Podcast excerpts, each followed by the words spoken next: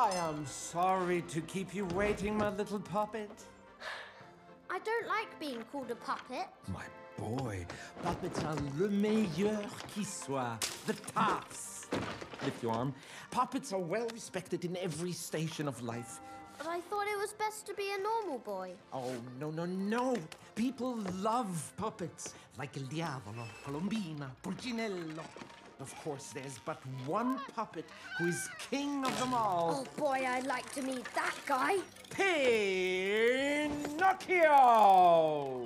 Wait, that's me! Hola Internet, yo soy Poncho Paradela y como siempre estoy con el bueno de Alejandro Carrillo y hoy en el primer episodio de Ponchorama para nosotros de 2023, el segundo para ustedes que nos escuchan, vamos a hablar sobre dos películas que tienen en común, que son películas de Netflix, están dirigidas por célebres y premiados directores mexicanos, pero sobre todo que son películas que hablan sobre la aceptación, eh, aceptar la muerte, aceptarse uno mismo, aceptar que nos equivocamos y aceptar muchísimas otras cosas.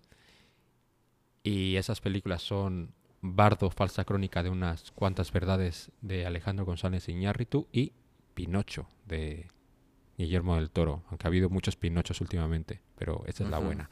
Eh, Alejandro, ¿cómo estás? Bien, Ponchito, pues ya nuestro primer episodio del año, este, emocionado por eso y por, por entrarle a hablar de estas películas, a ver qué ondita. Bueno, tengo que decir que ha sido un viaje complicado porque hace mucho, mucho tiempo que no me costaba tanto trabajo terminar de ver una película como... yo, yo no tengo la facilidad que tienes tú de, de, ver películas como en trozos. Yo una vez ya me siento, la tengo que acabar de ver. Y me estaba odiando a mí mismo. Y es que tengo que confesar que odié un poco, un poco bastante.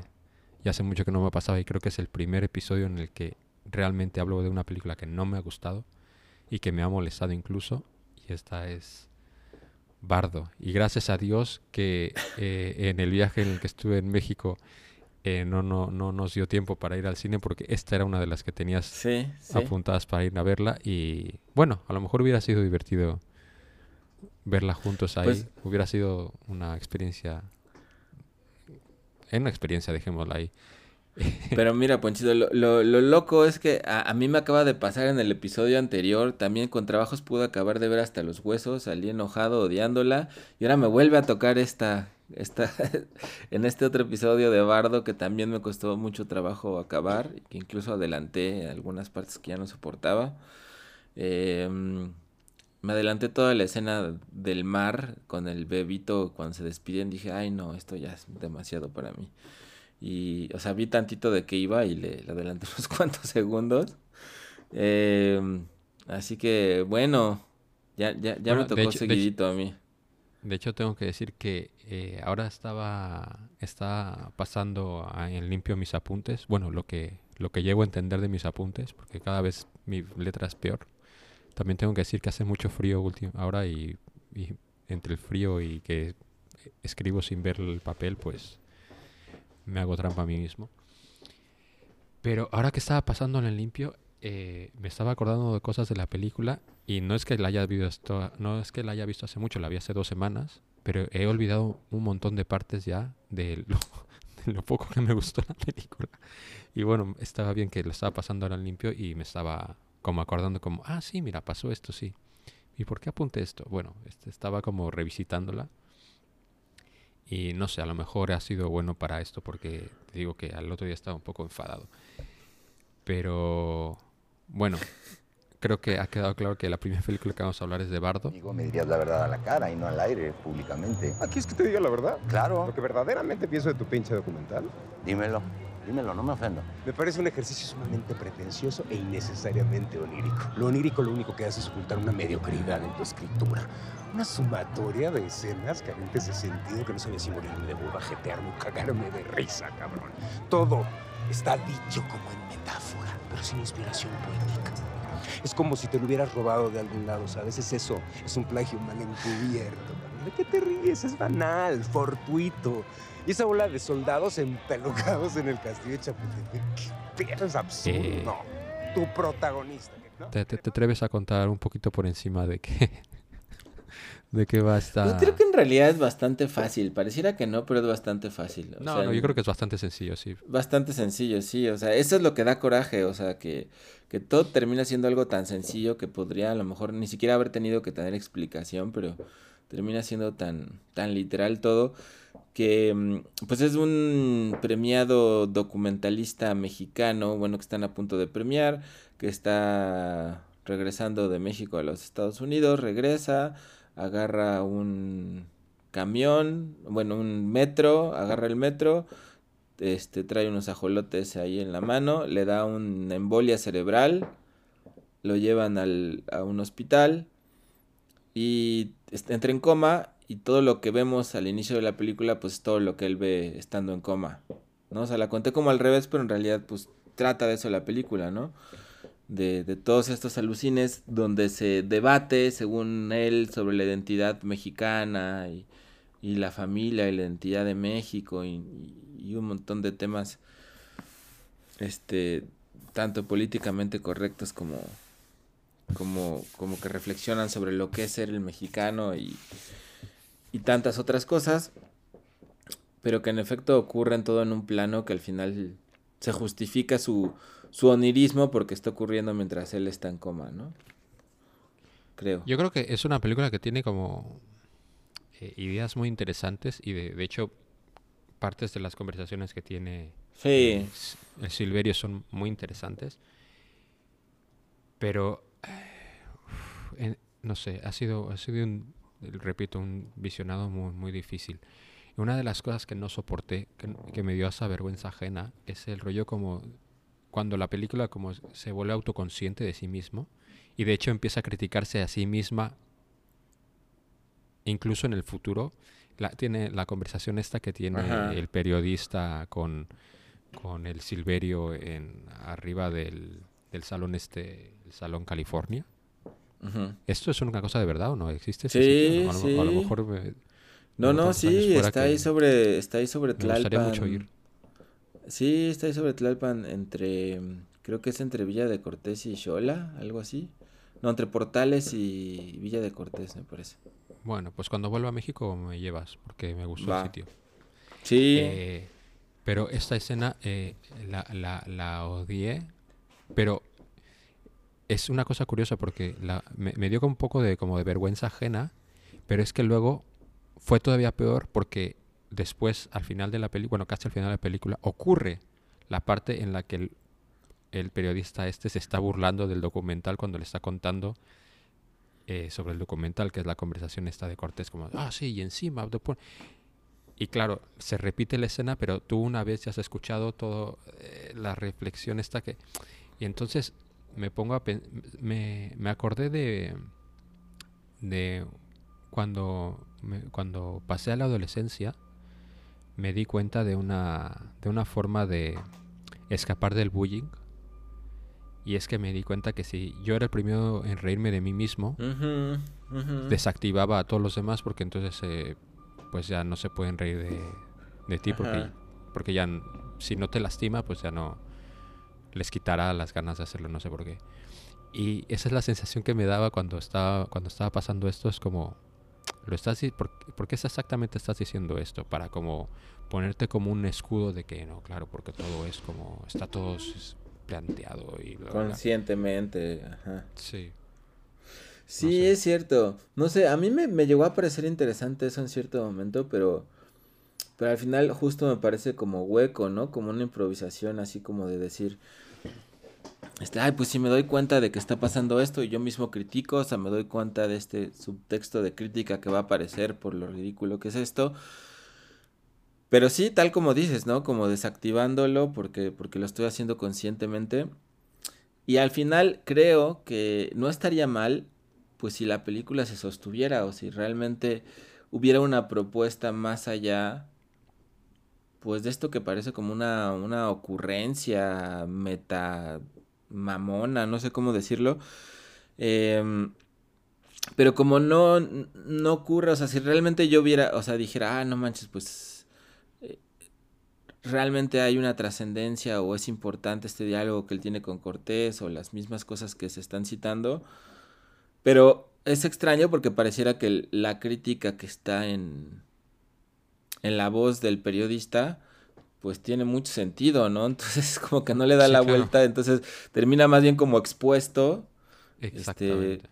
y eso es lo que es lo que es extraño, ¿no? Pero no sé, o sea, a mí a mí yo te decía que al principio me estaba gustando la película, no sé, la primera media hora, las cómo abre, las primeras escenas, o sea, me hacían alucinantes y me estaban gustando, o sea, me estaba gustando mucho. Pero sí, justo conforme fue avanzando la cinta, pues cada vez me iba molestando más y molestando más y, y ya al final ya te digo que llegué a este punto hasta adelantarle algunas partes y estar muy muy muy muy molesto, ¿no? Porque yo decía, a ver, es cierto que la película es autoconsciente de que mm, pues de alguna manera son como los quejidos de un blanco privilegiado que reflexiona sobre la identidad de México y cuánto sufre, este, pero se burla porque pues, su sufrimiento no se compara con lo de los demás, pero eso no le quita que sea un güey privilegiado, este, reflexionando sobre la identidad mexicana desde lejos. Pero justo como, como eso mismo ocurre en la película y, y vemos que él es así, pues pareciera que lo desactiva, pero pero no deja de ser eso al final de cuentas la película, ¿no? O sea, como no sé, como un debraye bastante, yo diría, un debraye con aparente profundidad, pero que en realidad es bastante superficial sobre la identidad del mexicano y sobre la realidad y sobre el duelo de su familia y sobre la, la intimidad y el ser inmigrante pero me parece que lleno de clichés que, que dan la impresión de que son profundos, pero que en el fondo no, pues no hay como mucho más, ¿no? Es que yo, ese, este tipo de películas que tienen así como la percepción a veces de que esas películas pretenciosas de autor y tal, que a veces no lo son, pero que en estas como se confirma el, bueno, para mí es como, vale, cuando la gente me dice esto, es justo, este es el tipo de obra que temen encontrarse y es que como cumple como todos los requisitos de lo que te puedes esperar de una obra como pretenciosa y al final pues, tampoco no voy a decir vacía, pero tampoco tan interesante, porque también es que el viaje de, de, él es que tampoco es una cosa como que te vaya como ni atrapando ni, ni porque por, por, por, varios lados está, él está avanzando en, en lo que te decía, en, en aceptar la muerte de, del hijo que se murió, el aceptar la pérdida de su padre, entonces va cerrando como cosas, pero las va cerrando de una manera tan, no sé si atropellada y chusca, que, no sé, hasta escenas que se supone que tendrían que ser como más profundas, que es él encontrándose a su padre en el baño. Tal. Llega un momento en que, que, pasa de ser surrealista a ser cómica. Sí, se vuelve ridículo. O sea, a mí me daba justo como pena ajena porque... No sé, es que es una película que engaña con que es muy íntima también y como que él se está exponiendo, pero en realidad está caricaturizando, pues todo lo convierte como una eh, caricatura, ¿no? O sea, es como este güey el sueño de que su papá le dijera, estoy orgulloso de ti. Entonces se pone a sí mismo al papá, a un papá actor diciéndole, estoy orgulloso de ti, hijo. ¿No? Ah, es lo que siempre quise oír y la chingada. Y... Pero es justo como... Pues sí, como una reflexión muy, muy pueril de... de cómo se concibe él a sí mismo y... y... y todo esto, ¿no? Igual que las escenas con o sea, tiene como su cierto interés morboso esta escena cuando están ahí con el hijo discutiendo en el desayuno y todo el rollo. Sí. Y, y, y, uno dice, bueno, pues qué interesante que este güey se exponga en el sentido de ver que pues su hijo y él y son, son unos pinches, este, pues sí, unos güeyes privilegiados, blancos, con todas las ventajas del mundo y que se dan cuenta que lo son. Entonces, en ese sentido se, siente, se necesita valor, creo, coraje para mostrarse así Pero el problema es que es como si nada más vas en la calle y te encueras, pues también necesitas coraje y valor. Pero no significa que por encuerarte así en la calle si voy y me quito, a menos que sea yo, este... ¿Quién te gusta, Ponchito? Uno acá bien amado, bien guapo, el... El, el Fassbender, ¿no? Ajá, ajá, ándale. A menos que fuera yo el Fassbender, entonces me quitaría y entonces sería una obra de arte deslumbrante. Pero si salgo yo y me encuero nada más, va a ser un acto de mucho coraje, pero no por eso va a ser un acto artístico. Y creo que aquí le pasa lo mismo, ¿no? O sea, que se encuera con mucho valor, pero lo que nos deja ver es, pues igual como si yo me encuerara, ¿no? Pues no, no, no mucho músculo, no mucho, no mucha arte, sino, sino pues, pues cualquier cosa, ¿no? Eh, y creo, creo que eso a mí es lo que me da como, como un poco de, de pena. Una, una cosa que te quería preguntar, porque te digo que ya me hago mayor y no me acuerdo de muchas cosas, pero eh, la gente en México cuando éramos jóvenes tenía los animalitos estos. No, nunca. Eso ha sido como una cosa muy de moda de últimas fechas. Que de hecho no he visto que nadie las tenga como mascotas. Pero, o sea, sí han estado desde hace muchísimo tiempo y todo el rollo, pero se han hecho como muy famosas últimamente, ¿no? Y con la identidad nacional y todo el rollo, pero... Es que, de hecho, en mi, mi última visita, ahora que estuve en la ciudad, estuve en el mercado de artesanías, en el centro, Ah, y de pronto había un montón de cosas con, Con con ajolotes. los- con ajolotes, y Sí. era como... Y yo le decía a mi compañera, digo, yo, yo no recuerdo que hubiera tanto... No, no. Tanta, tanta cosa revolviendo este, este pequeño animalito que es, es muy mono. Sí, están súper pero- chidos, la neta están súper chidos. Pero bueno, mejor déjanos en la naturaleza. Pero es bastante, sí, algo bastante de moda actual eh, de estos últimos Luego, tiempos. Tengo que decir que yo, eh, cuando propusiste ver esta película, yo tenía ganas de verla porque a mí por lo general las películas de Iñárritu me han gustado mucho. De hecho, eh, creo que a muchos de nosotros nos gustó en su día y nos sorprendió Amores Perros. Sí, sí, que me gustaría no volver sé. a verla, ¿eh? Yo no, no sé igual ahora cómo la vería, pero creo que de las de mí es la que más me, recuerdo que más me ha gustado, pero, pero no sé ahora. Bueno, Birdman también me gustó, la verdad, en su tiempo. Verme sí. me gustó mucho. El Renacido a mí me gustó bastante. A mí en esa no, no mucho. eh, que de hecho por el Renacido... Bueno, eh, por las dos películas ganó un Oscar. este Ajá. O sea, este, hoy hablamos de gente oscarizada, de hecho. ujú. Eh, y, y- y hay como, como cosas de, de esta película que me recuerdan, por ejemplo, hay el plano secuencia este a- al entrar a los estudios de la televisora, que no, no dicen qué televisora es, que claro, obviamente te recuerda a, a Birdman y, y cinematográficamente es bastante impresionante toda esta secuencia. Y hay que parece que va a arrancar la película de una manera como interesante porque luego tiene la entrevista, la primera entrevista con el con el periodista ese, pero a partir de ahí ya se me empieza a derrumbar. Tengo que decir que también la primera parte de Los Niños Héroes también me dio como un poco de cringe. Fíjate que a mí todavía eso me gustó porque hasta me gustó lo absurdo y cómo se movió un güey como serpiente. O sea, como que todo eso estaba en un universo que podría tener... O sea, que podría estar chido si fuera eso, ¿no? O sea, si fuera como todo un rollo onírico. Por eso es que yo pensaba, Ponchito, que lo que más me gustó de la peli fue el tráiler. O sea, como que el tráiler lo disfruté no mucho y era alucinante. Y la música y las imágenes bien locas. Entonces yo decía, porque tiene grandes imágenes. O sea, a mí me parece que sí, Sí, hay sí, sí. grandes imágenes en la peli. Si Sin desapareciera lejos- el guion, si desapareciera el guion y se quedaran esas imágenes y esas escenas oníricas, puta, ya, ya hubiera sido mucho mejor, ¿no? O sea, sin ir más lejos, como dices, la, la, bueno, no sé si te referías a esa, pero la escena de imaginarte los cadáveres apilados en el zócalo y un güey escalando, o sea, esa escena como tal visualmente está bien chingona. me gusta mucho esa imagen. Y así hay varias que me, que me alucinan mucho.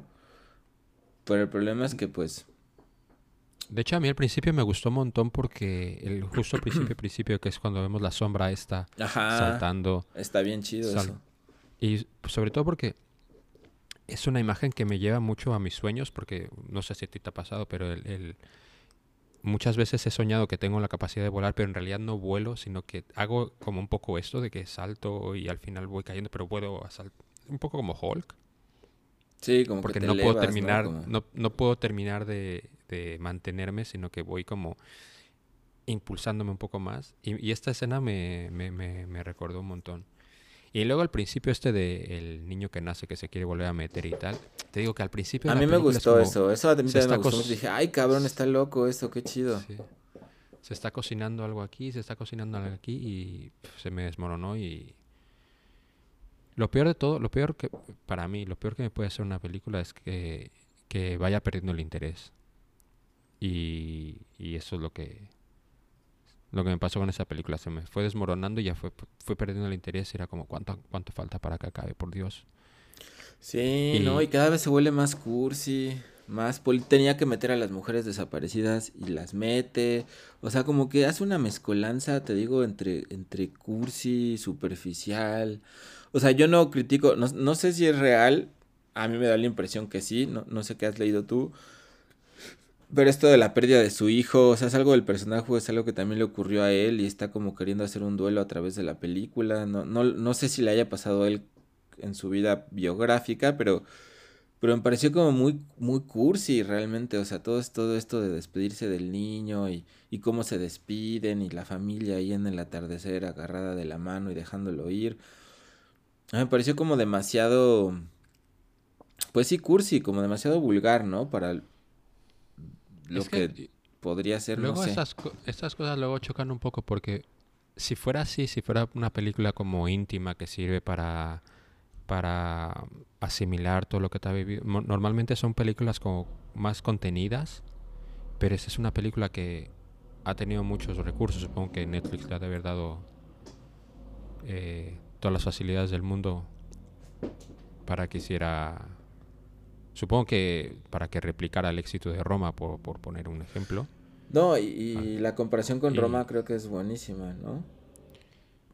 Mm, Bueno, no lo sé, supongo. ¿Por qué? No, no, te lo digo porque las dos son películas muy íntimas, yo supongo que inspiradas en, Ah. en lo biográfico, Sí, igual sí. que Roma, pero me parece que Roma hace justo lo contrario, o sea, Roma, Roma, como que en Roma se expone él, pero de una manera no, no literal, o sea, como que siento que en Roma sí se está jugando algo este güey, de verdad importante, no, no sé cómo expresarlo, como que sí se está exponiendo, pero no de un modo ridículo, ¿no? O sea, como que sí está haciendo arte al ponerse él ahí, ahí mismo, ¿no? Y me parece que como si González Iñárritu hubiera dicho, ay, yo quiero hacer algo así también con mi vida.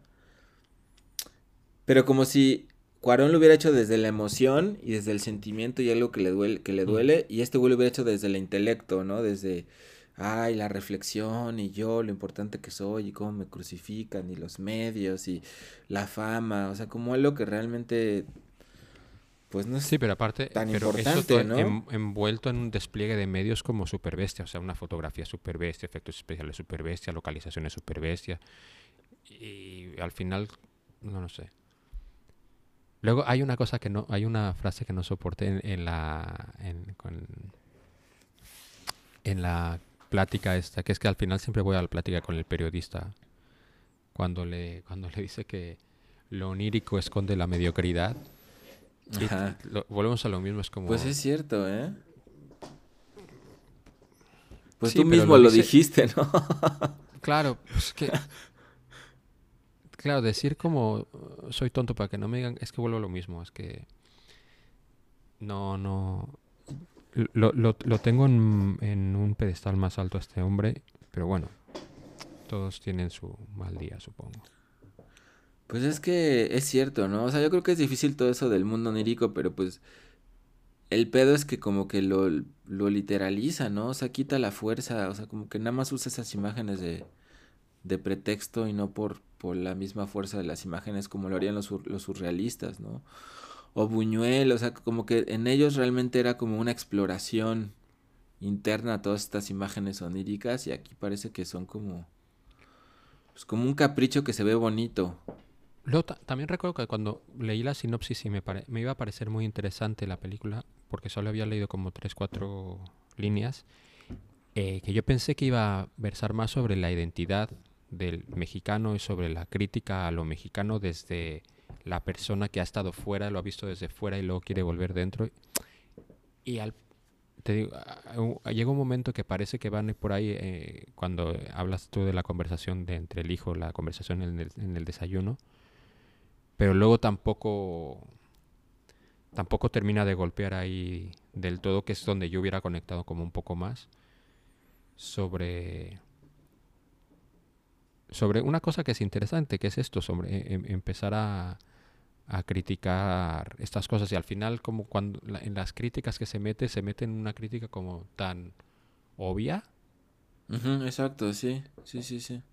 porque eh, al final no termina el hacer ni, ni del ejercicio este de, de sí, de, de qué es ser mexicano, qué es México, eh, cuando habla sobre la desigualdad, sobre la pobreza, todo esto. Y al final todo termina en una conversación eh, eh, tirándole mierda a Hernán Cortés. Hola. No, y que bueno, o sea, creo que está muy bien tirarle mierda a Hernán Cortés o no, No, pero la cosa es que, pero la cosa es que es exacto, como dices, es tan obvio lo que le dice, o sea, y se ha dicho tantas veces, o sea, como que, como que está repitiendo un montón de clichés de lo que se ha reflexionado sobre la mexicanidad y realmente no, no llega a ningún lado, ¿no? O sea, a partir de la misma cita que hace ahí de Octavio Paz, que no podía faltar, y lo que ese güey ha escrito sobre la mexicanidad y todo ese rollo. O sea, como que no, no es una película que, o sea, es como un compendio de lo que se ha dicho sobre la mexicanidad, mezclado con una cierta noción que él tiene de estar hablando de intimidad de una manera bastante cursi y un poco ridícula. No sé, no sé. A mí sí me, a mí también me dio como un poco de, de pena ajena, la verdad, esta, esta peli. Lo cual se también- necesita val- valor para, para, para, para exhibirla. Sí. Eh, otra de las... eh, ya vamos terminando con esta película. Otra de las ideas que, que fue dejando por ahí, eh, y también que yo pensé que también íbamos, poder, íbamos a poder conectar con ella, es que al principio de la película se habla un poco co- eh, lo del síndrome del impostor y todo esto. Ajá. Que voy a aprovechar aquí para hacer pequeña promoción de tu, del podcast de Tinta Chida, que Ah, ajá. Luego, luego al final les dices a la gente cómo pueden escucharlo, que en el primer episodio justo ah, te preguntan sobre esto. Eh, pero ni tampoco, tampoco termina de, de reflexionar del todo por ahí. Y me parecía interesante, te digo, me, da mucha pena que no, no haya terminado de, de golpear en, en los sitios en los que yo veía como luz al final del túnel y al final el hombre se desvía para dar vueltas sobre sí mismo en... Sí, claro. Es que, ¿sabes ahorita qué otra peli me recordó que, que ya hablamos de ella aquí en, en Ponchorama?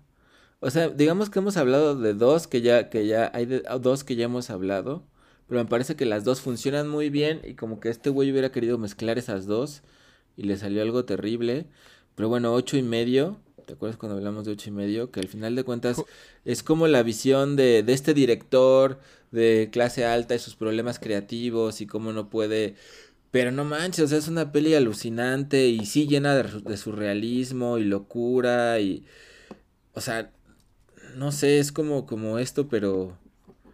Pero, pero bien hecho y alucinante, ¿no? O sea, realmente no, no, no cae como en las vulgaridades, en los lugares comunes de este güey. Y por otro lado, Roma, ¿no? Entonces, como si hubiera querido mezclar Roma con ocho y medio. Y, De hecho, a mí me, y- re- y a le mí me salió recordó mucho... ridiculez. Me recordó mucho el cine de Sorrentino, que yo no soy muy fan de él, me gustan un par de películas de él, pero justo, justo ahora que lo dices, es- eh, sobre todo en la escena esta en la que va caminando, despidiéndose de su, de su esposa. bueno, pero Fellini, tal. Fellini, ¿no? Eh, no, a mí me recordó mucho Ah, a Sorrentino Sorrent- no, es y, que ya no- también, no. y, también perdón, sí. a, y también a Fellini.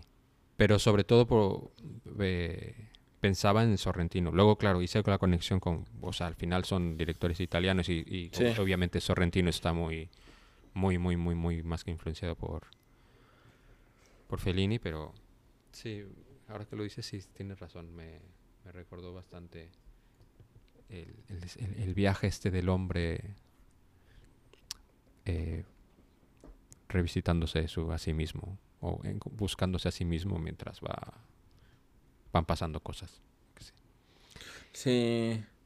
Sí, pero pareciera que justo eso, ¿no? Como que, como que en ocho y medio realmente, entre toda la locura y la técnica y todo, como que sí hay un exponerse del director, pero de una manera creativa, no sé. Y aquí pareciera que, que no, que no lo, que no lo logra, ¿no? No, no sé, es muy extraño esto. Bueno, ahora que sé que no has visto a Sorrentino, igual... No, no lo he visto, no. La gran belleza, yo creo, yo creo que la gran belleza no te gustaría. A mí no me gustó. La mano de Dios yo creo que te va a gustar. Está en Netflix, está bastante bien. Es Ah, va, como va, va. Y está en Nápoles y se llama La mano de Dios porque todo tiene que ver un poco con, con Maradona por al pasar en Ah. Nápoles y también como lo inspiró. Es muy, la mano de Dios te va a gustar, está guay. Creo que se llama La mano de Dios, sí. Bueno, tiene que ver con Maradona. Eh, no, espérate, antes de, antes de, antes de, Antes de antes pasar de, a... antes de saltar, vamos a igual a ¿Hablar de, hablar de, de Piqué y Shakira o qué ibas a decir, Ponchito? No, no, no. Ah. Vamos, va- eh, vamos a, aquí a, a, a ver cuánta gente perdemos de followers o a ver cuánta gente ofendemos. Pero... ¿Qué es lo peor que le han dejado los españoles a México? Uy, este... Ay, muy buena pregunta, Ponchito. ¿Qué, ¿Qué se podría decir? Yo creo que sí, sí, creo que ya sé que...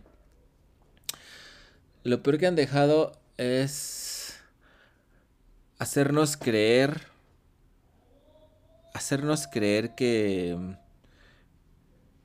hacernos ver a través de los ojos de ellos casi todo el tiempo.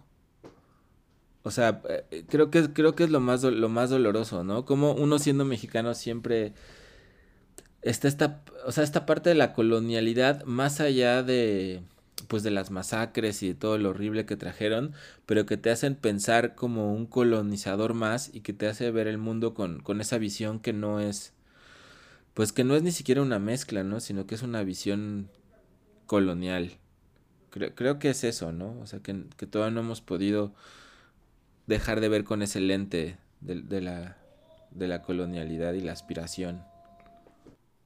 Muy bien, me, me ha gustado mucho tu respuesta. Tú, Pues yo creo que ¿qué, qué dirías? coincido contigo, pero también creo que uno de los ingredientes para haber logrado eso es la, la religión que instauraron en, en el país. Sí. Creo que esa ha sido la, como la gran herramienta Sí, para, para mantener al, un poco el- la mentalidad del país en, en la que está. Y que se, que, y que se claro, acepte, porque ¿no? es eso, ¿no? Es, al final, es habernos hecho pens es habernos hecho que pensáramos en sus términos, ¿no? Y como seguimos pensando en sus términos, en términos de Jesucristo y santos y esas cosas, pues, es- pues sigue estando cabrón, ¿no? Sí, no, y aparte que est- que hacen que siempre eh, que, que se, que se vea lo, lo anterior a esta gente como si fuera eh, algo irrealizable o algo salvaje. O...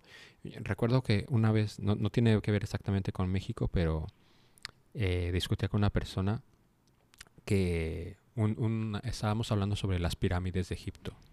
Y decía, no, claro, es que esto lo, lo tuvieron que montar los extraterrestres porque el ser humano no podía en esa época hacer nada. Y, le- y yo le dije, es que es increíblemente racista lo que estás diciendo, porque para ti es muchima- muchísimo más sencillo de concebir que unos seres de otro planeta han llegado aquí para montar una cosa a que otra persona que no fuera un hombre blanco occidental eh, pudiera eh, construir algo que alucinante.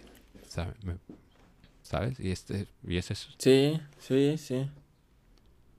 Sí, sí, sí, sí, con, concuerdo, Ponchito. Pero bueno, ahora vamos con algo que un hombre blanco occidental construyó, que es un muñeco de, de madera. vamos a hablar de El Pinocho de Guillermo del Toro. Good morning, Papa! Ah! What, what is this? What kind of sorcery? You wanted me to live. You asked for me to live. Who, who are you? My name is Pinocchio. I'm your son. You're not my son. Don't come near me. The boy's telling the truth, Master Geppetto. Ah! It's full of cockroaches. Alejandro. Ya no sé si alguien sabe de qué va Pinocho, pero Si alguien no sabe, ¿no? Sí. Este, Aunque aquí hay unas pequeñas diferencias del... sí, pero- pues, pues va de un, de un padre que pierde a su hijo en la Ita- en la época de Italia, de- en Italia prefascista, y después, en, eh, bueno, se muere, se muere ya, ya cuando empieza toda la guerra civil en Italia y todo ese rollo, se muere el hijo de este, de este, este está muy deprimido y de pronto llega un hada y hace que tenga vida una de sus creaciones, eh, un muñeco de palo porque era un carpintero y, y aparece un grillo que es la conciencia de, de, de este niño de madera que es Pinocho, al cual le crece la nariz y miente. Y pues bueno, hay un recorrido de Pinocho donde tiene varias aventuras, se va, se pierde, se buscan. Todo en ya en el contexto de la pues de la época fascista allá en, Italia con el buen eh, Benito Mussolini en los controles técnicos. Bueno, yo creo que vamos a discutir sobre esto porque ya eh, la gente que ha escuchado el capítulo anterior sabe que no fuiste muy fan y yo soy muy fan de esa película, me ha parecido alucinante. Sí, no, yo no, yo no. Sobre todo porque, eh, a diferencia de... A, a mí me pareció muy, muy, muy bonito una cosa que hace esta película, a diferencia del- de la historia original. Bueno, no tanto de la historia original, sino la lo que universalmente es conocido y como la historia original, que es la historia de Disney. Ajá. Pero a mí me ha gustado mucho Pinocho y, y- que sea que sea este mu- muñeco el que se acepte, el, el que no, quie- no, no vaya buscando el ser un niño real ni algo real, porque él se ve a sí mismo como algo real. Y esa es una cosa que me ha parecido súper bonita, porque el que hace el, el que hace el viaje este de, de terminar aceptando todo lo que ha pasado y todo lo que pasará, en- al final es, es Gepetto, no, no, no, no Pinocho. Y esto es una, una vuelta al cuento que me ha gustado muy bonito. Me, me parece alucinante. ¿Qué no te gusta Sí, de Pinocho? A ver, cuéntale a la gente por qué no tienes alma y... Mira, que quede, ya, ya los radioescuchas pueden saber que... ¿Te molesta que se rían de los fascistas? Eso fue lo que me dolió. No, mira, mi alma ya, ya, ya se sabe que, que existe después de que eh, el episodio pasado estuviera llorando mientras lo conducía después de ver After Sun. Así que ya hay pruebas de que tengo, de que tengo un alma. Encima cuando, cuando te ponen un, un, un, un personaje con el que te puedes identificar completamente, que es un grillo bigotón, escritor, Sí, el grillo, claro, no, el grillo me, me, me gusta mucho. Siempre me ha gustado el grillo. y que de a ahí, lo mejor pero- lo dice en español, pero la voz, la voz de original, entre comillas, porque es como la que dirigió eh, del Toro, es Iván McGregor. ¿Ah, sí? Y las Ah, canciones las canta no Iván sabía. McGregor, o sea que ahí hay una conexión incluso con Mulan Ah, yo- con Danny Boyle. No, yo la vi en español ahí con, con, con las niñas.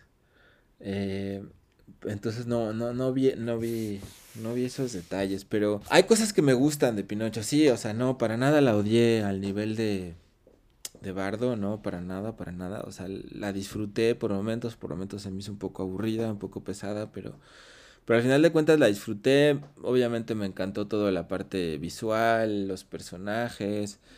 em, pero no sé, yo, yo sentí que, que, me pasa siempre con, con Guillermo del Toro, ¿no? Igual con la forma del agua me pasó lo mismo.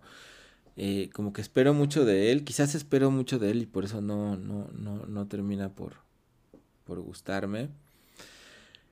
Y me parece a mí que, pues igual no, no termina hablando de una cosa en concreto. Me parece que la evolución de los personajes es muy improvisada. Em, y me, me parece a mí que incluso que la profundidad del, del cuento original y todo lo que implica estar en el vientre de la ballena y un montón de cosas como que en esta versión desaparecían, ¿no? un poquito para ejemplificarlo y no ser tan vago, este asunto de la identidad que me parecía a mí muy interesante de explorar, ¿no? De primero de, de él como papá a, a quién espera como hijo, ¿no? Y, y, a quién quiere amar y si ama a alguien porque espera que sea de un modo o lo, o lo ama por como es. Y al mismo tiempo la relación de Pinocho con esto, ¿no? Con qué esperan de mí y qué voy a hacer yo eh, para ser aceptado o no. Me parece que eso no, no termina de explorarse ni es claro en ningún momento, ¿no? Porque lo vemos también en el nivel del, del hijo del militar este fascista, ¿no? Como que vemos que el papá lo está presionando y que quiere que sea de una forma y luego sin la menor evolución de una escena a otra ya se revela, ¿no? Y es, ah, ya, este, sí, Pinocho, y te defiendo y, y, y ataco a mi padre porque ya me di cuenta que, que yo no soy esto, ¿no? Cuando, cuando no hemos visto esa evolución del personaje en ningún momento, ¿no? Bueno, pero yo eh, creo que el, el, niño fascista cambia por... Sí, pero cambia, cambia por de un Pinocho. a otro. Bueno, sí, pero porque la película no va sobre el niño fascista, pero yo creo que cambia él, él, él al ver a Pinocho y ver a su padre, eh, cómo se comporta su padre en relación a Pinocho, yo creo que es lo que termina de hacer el trigger en él. Y a, ver, a ver, al final es un niño que ve una cosa. Él termina mirando a, a Pinocho, identificándose con él y cuando llega una, una situación en la que él ve completamente injusto y ve como le, ve los colores reales del padre, pues es cuando le... le, le no sé, no sé. A mí me parece todo como muy, muy inocente, como muy, no, no, no sé. O sea, en relación también esto a la identidad de Pinocho, ¿no? O sea, se supone que Pinocho es un modo que, que me, me, gusta mucho como es al principio y cómo es desafiante y le vale madres todo y todo lo y el papá no lo quiere le dice sé bueno sé bueno sé bueno y al final hay una pues especie de moraleja de donde se supone que cada uno aprendió a aceptarse como es realmente y no como los demás quieren que sean, ¿no?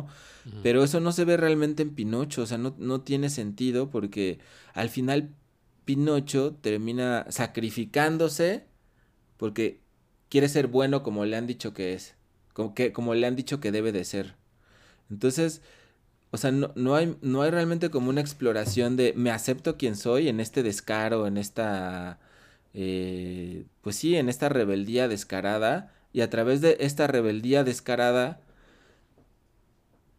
con, consigo aceptarme a mí mismo, ¿no?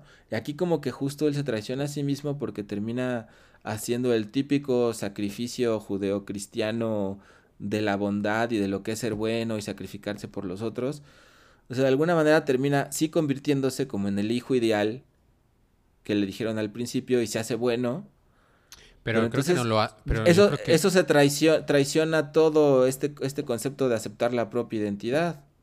Pero, pero él no se trae, yo no, no sé si él se traiciona en algún momento la idea que tiene. Yo creo que realiza una acción y, y, que es consecuente con todo lo que va haciendo hasta ese momento. O sea, lo que quiere es salvar a su padre, pero él no hace como la conexión de voy a ser ahora mismo bueno y voy a salvar a mi padre. Bla, bla, bla. Él solamente activa esto y pero lo activa de una manera completamente tradicional, este, o sea, sí, o sea, lo activa del, de la típica manera de sacrificio judio-cristiano, de qué es la bondad y qué es sacrificarte por el otro y qué es ser bueno. O sea, ahí hay un, un claro ejemplo de, de, de, los juicios morales de qué es ser bueno y qué es ser malo y cómo él, para que termine siendo aceptado, pues sí termina sacrificándose a sí mismo y lo que es. Y eso es bastante grave en, dentro de un tipo de discurso. O sea, y dentro de la película creo que es grave porque no. O sea, como que él se improvisa las conclusiones, pero los personajes no llegan a esas conclusiones.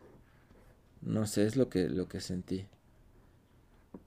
Pero y luego está este otro rollo. Yo creo que bueno, eh, sí. él no hace el ejercicio este de convertirse en bueno. De hecho, él, él sigue su viaje eh, en línea recta. ¿no? Que, sino, él no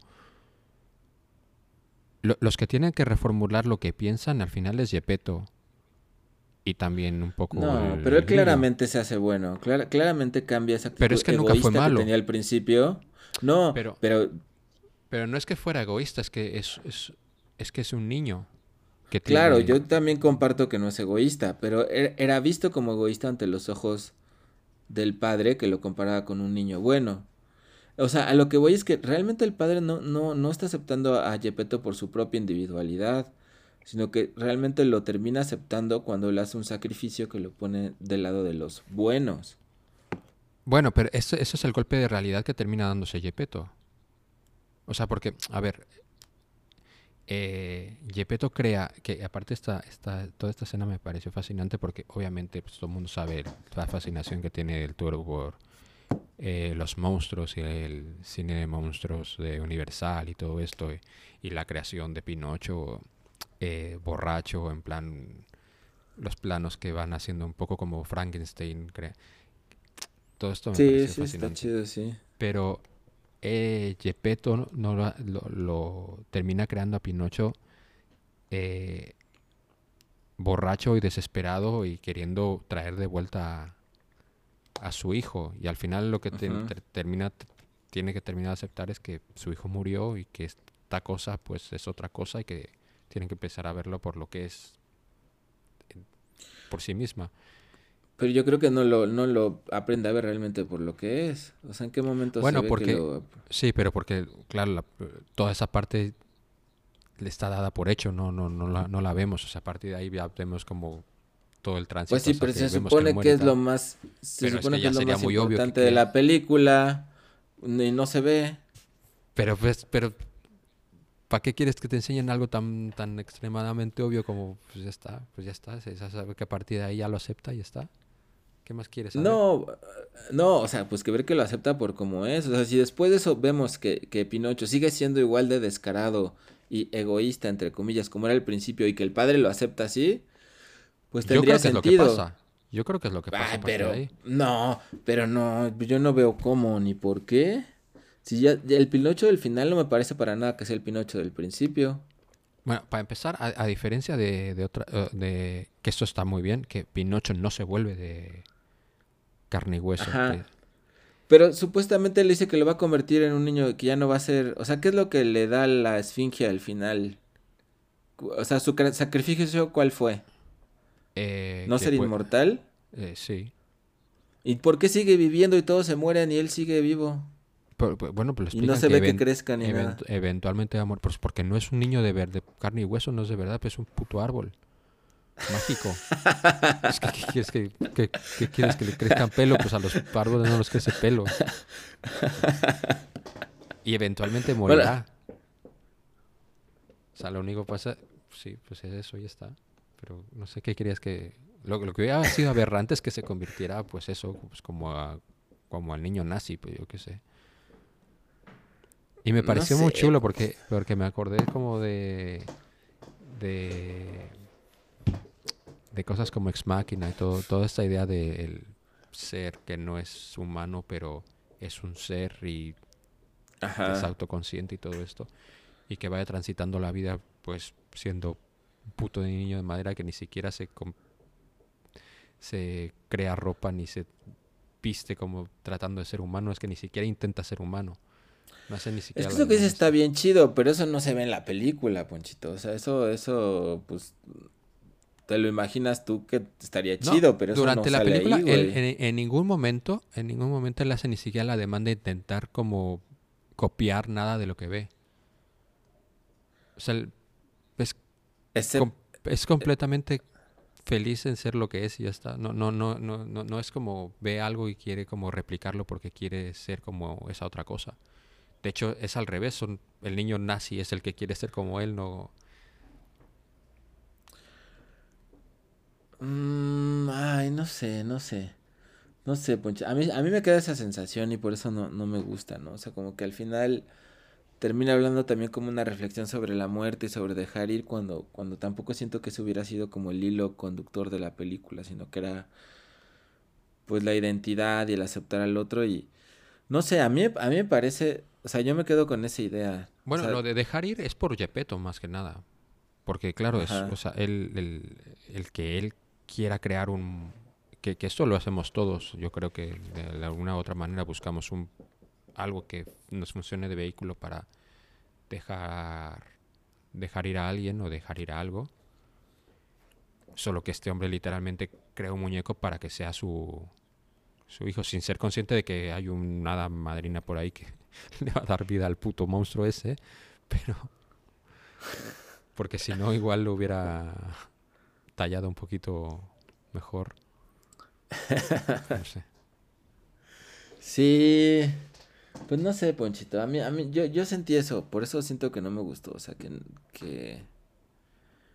Que en el fondo es. O sea, intenta como usar como algunas cosas que la hacen más oscura y todo. Y que es interesante. Me gustó mucho que lo pusieran en la época del fascismo. O sea, creo que hay varios detalles que me gustan mucho. Pero al final. Para mí siento que sigue siendo una película convencional sobre pues sí, o sea, sobre, sobre la bondad y el sacrificio y, y, y no sobre, sobre aceptar una identidad que no es considerada buena. Pero lo que más me gustó de la peli fueron los conejos estos que jugaban al póker en el mundo de la muerte. Esos güeyes estaban alucinantes. Me recordaron un poco al conejo de... Del De que hemos hablado aquí también, de Donnie Darko. Un poco así. Y, y esas escenas con la quimera, todo, todo eso me gustó mucho. O sea, esa, esa parte del, del mundo de la muerte sobrenatural me gustó. Me gustó, me gustó bastante esa. Eh, sí, a mí también me, me- me gustó la, la confrontación de, de Pinocho con el Cristo. Esto me pareció... Sí, sí, sí, también. Ahí, ahí quiero decir que hubiera agradecido a una conversación más profunda con Pinocho para que todavía fuera más... Pero bueno, sé que no es necesario y sé que... It's okay. Pero me pareció muy interesante eh, el que se viera... A lo, a lo único que realmente se puede comparar él a sí mismo es con, con el Cristo. Con el Cristo de madera, ¿no? De palo. Sí, sí. Bueno, Eso estuvo chido. Sí, tiene cosas chidas. Mm, Los niños también, por ejemplo, se, estaban muy emocionados. Me gusta eso, ¿no? Que en ese sentido, como estas escenas donde él está borracho, el niño que se muere, o sea, que sentido son un poco más oscuras, ¿no? Que en la versión original. Y eso me gusta, ¿no? Aunque Bueno, yo lo hubiera gustado que que, creo... no solo la forma, sino el fondo también fuera más oscuro. Pero como que siempre pasa eso con Del Toro. Ahora, ahora lo estoy, lo- ahora lo puedo definir. Igual en la forma del agua. O sea, aparentemente hay, hay- es oscura en cuanto al- a la fotografía, las luces, los monstruos, eh, ciertas escenas, cierta violencia ahí. Pero en el fondo son como fábulas que terminan siendo muy hollywoodenses, ¿no? Muy, muy convencionales. Muy poco oscuras. Ah, bueno, a mí la forma del agua me fascina, pero eh, que- es que yo creo que en el fondo del Toro es un optimista. O sea, le, gusta, le gusta todo esto y, y él está muy influenciado por, por, por- por todo este cine, por, eh, por la vieja escuela, por, por el cine de monstruos y todas estas cosas. Pero porque él eh, al monstruo, como pasa en la forma del agua, el monstruo para él no es el bicho este, sino es... Sí. Y de hecho él cuenta como la, la forma del agua, pues es como la historia de la bella y la bestia sin que la bestia sea un monstruo que quiere eh, forzar a, a la mujer a que lo, a lo quiera para que lo vea como lo que... bla, bla, bla, sino que es, es lo que es y son lo que son y se aceptan como lo que son. Y creo que es como un como hilo conductor en, en su cine. Yo creo que es la única película que no me gustó del todo. Sí que me, sí me gustó, pero me esperaba muchísimo de esta. Era, es La Escarlata. Ah, no la vi esa. Me, me hice una idea en mi cabeza que, que no tenía nada que ver y entonces la película es completamente diferente a lo que esperaba. Y me decepcionó sí un poco por eso, pero, pero a mí este hombre me, me, me alucina. Eh, lo que sí que creo que está bien que los niños vean esta película, pero no es una película infantil ni es una película para niños, aunque esté basado en lo que esté basado. Pero quiero decir, no es una. No está llena de colores y de No. cosas para el, el disfrute infantil. Yo creo que es una película que disfrutas más a, a mayor edad o que puedes ir disfrutando de, man- de- diferente manera conforme vayas creciendo. Mira, de Pues sí, quizás yo. Ay, ya está nuestro. A él seguro que le gustó la película porque sí que tiene alma. Aquí está el, el- el invitado, pero yo la pregunta que te quería hacer, Ponchito, es con, con de estos tres famosos directores mexicanos contemporáneos, ¿con cuál te quedas y cuál es el que, el que menos te gusta de los, de los tres? Eh, ¿Cuál era esto de eh, Los tres amigos. los tres amigos? Pero estas, estas como preguntas de, eh, de comprar, vender, re- eh, rentar o casarse, matar. eh, ¿cómo, Ah, cómo estas cosas? Me suena, pero no me acuerdo. O sea, o quédate con un... Bueno, no lo sé. Lo habría que volver a pensar. La siguiente vez me, me pensaré exactamente la pregunta. Pero ¿con quién me quedo de los tres? Uf, yo creo que en su máxima capacidad yo creo que el mejor es Cuarón. Pero por consistencia yo me quedaría con el toro. Creo que con sus películas las podría disfrutar muchas más veces, en más cantidad, quiero decir. Pues yo diría que de los tres me quedo con Alfonso Ruiz Palacios. Para mí es el mejor director mexicano que hay ahorita. De güeros, de... de- o sea, eh, pero de los tres me quedaría yo creo con Cuarón. Aunque la verdad ninguno de los tres es de mis... O sea, ninguno de los tres yo diría que me gusta mucho, en realidad. O sea, no... Pero de los tres, con Cuarón y con Roma, me parece que de esas tres son... Sí, por es eso como te la digo que mejor creo que la, peli, la- ¿no? De todas ellas, de todas esas. Sí, sí, yo Aunque Gravity la odié. A mí me gustó Gravity. Los hijos del hombre. mm. Yo tengo muchas ganas de ver Los Hijos del Hombre otra vez. La Hay vi que hace mucho ver, tiempo, sí. pero quiero verla en plan como bien. No la vi sí. en la mejor condición, la vi en una, una computadora muy pequeñita, en una calidad que... Y tu no mamá también está chida también. Recuerdo que esa también me gustó. Y tu mamá también está muy bien. De hecho, Está chida. sí, estas sí. cosas que, te- bueno, nos obsesionaban en su momento, porque Sí, son las sí, cosas esa está, chida. que las ves en el momento que tienes que verlas.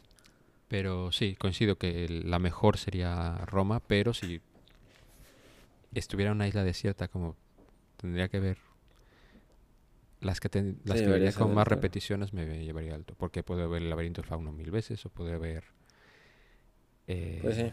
Pinocho mil veces, o... O No sé. Uf, Mimic. Bueno, no sé, ¿eh? La vi en No, el no cine, me pero acuerdo no me acuerdo. mucho. No me acuerdo. Porque aparte, eh, ah, más o menos por esa época también hubo otra película de, de un monstruo algo así y, y las confundo un poco. Pero bueno, Este era como un nombre cucaracha, ¿no? Algo así. sí, cierto. ¿Y has visto la serie esta de Netflix que tiene, la de El Gabinete de las Curiosidades? Fíjate que sí. Y este. Yo solo he visto dos capítulos. Yo te recomendaría que vieras el capítulo cuarto, me voló la cabeza. Lo amé, así, se me hizo grandioso. Los primeros se me hicieron chidos, o sea, se me hicieron palomeros entretenidos, divertidos, me gustó. Sale uno de una rata madre, ¿no? Creo que es el segundo, que es una pinche ratota ahí en el... Sí, sí. Que está, es- está cagado, o sea, me, me, me entretuvieron, se me hicieron chidos, sí. Pero el Pero bueno. cuarto sí se me hizo... Ve el cuarto, este sí lo recomendaría muchísimo. Sí, sí. Que para eso esas las, las series no son no es, son episodios del toro, pero bueno, él está como ahí apadrinando. sí, sí, sí.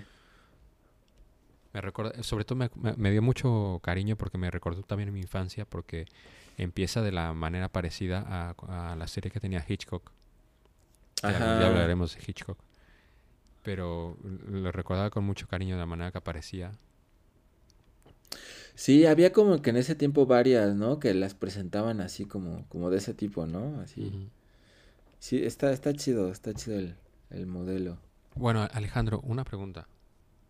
¿Qué le dijiste alguna vez a tu hijo que te arrepientes de haberle dicho?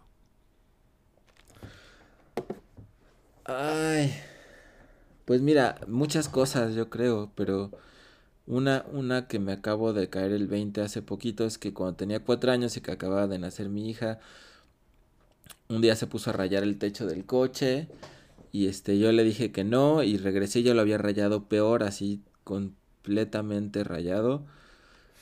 Y pues me enojé mucho y lo que le dijimos fue que pues tenía que pagar de sus ahorros para que se lavara, para que lo lavaran, ¿no? Y te arrepientes de haberle como- dicho que era mentira. ¿Qué? Que tenía que ¿Qué? pagarlo. ¿Cómo? No, no me arrepiento de haberle dicho que era mentira, me arrepiento de sí habérselo cobrado y haberlo, este, ya- y que sí lo hubieran lavado, porque era el coche de mi mamá, entonces pues él le pagó así de sus ahorros a mi mamá para que lavaran el coche. Y ahora que lo veo, pues se me hace una cosa, pues muy gacha, porque pues como sea estaba bien chiquito y sí, como que, como esas cosas que yo intentaba como darle una lección de este y que ahora me parece tan ridícula que, que sí me, me avergüenza, me avergüenza contarla, la verdad. ¿Pero crees que aprendió algo no? Pues sí, a, a ser un poco duro, ¿no? Pues así, a ser responsable de lo que había hecho, sí lo creo, pero creo que quizás no era tan importante que aprendiera eso a esa edad de esa forma, no sé. Muy bien. Ahorita me viene esa a la cabeza, pero, pero hay muchas, Ponchito. Está bien. ¿Qué te arrepientes de haberle dicho a tu, a tu gato, Ponchito? Ah, me arrepiento de haberle enseñado que eh, si me aúlla mucho, termina, le voy a terminar haciendo caso.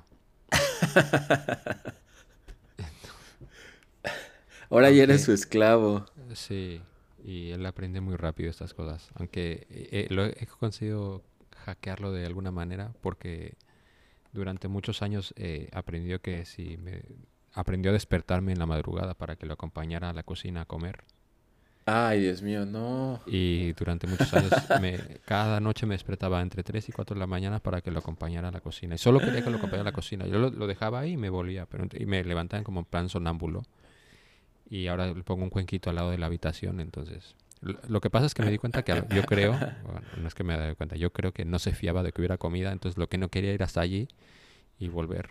Entonces, so- esto se me, se me ocurre eso. Pero ya, ya no me despierta.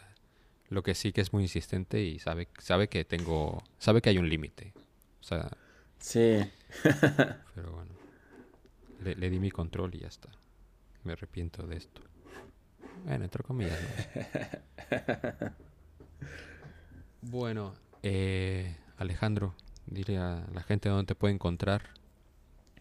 Ah, pues yo estoy ahí en el alet.com, a l e t z.com y pues también en tintachida.com, si buscan Tinta Chida en, en Spotify, eh, está el podcast eh, Vivir de Escribir, Aprender a Vivir de Escribir, que es un podcast que estamos haciendo, que ya pronto saldrá el episodio 2, ya ahora sí intentaremos ser regulares, pero va a tratar de entrevistar a, a- a escritores para que nos cuenten cómo le hacen para vivir de, de escribir y de su de su arte. Interesante. Pues, pues ahí estaremos atentos. Eh, y a mí me pueden encontrar en, te- en Instagram como arroba ponchoforever, también en Twitter. Y pues nada, pues aquí nos escuchamos en la siguiente. Muchas gracias por estar con nosotros y que sea un bonito año. Y vean Pinocho. Oh, what a day, what a day. Oh, what a day, what a day. Time for bed.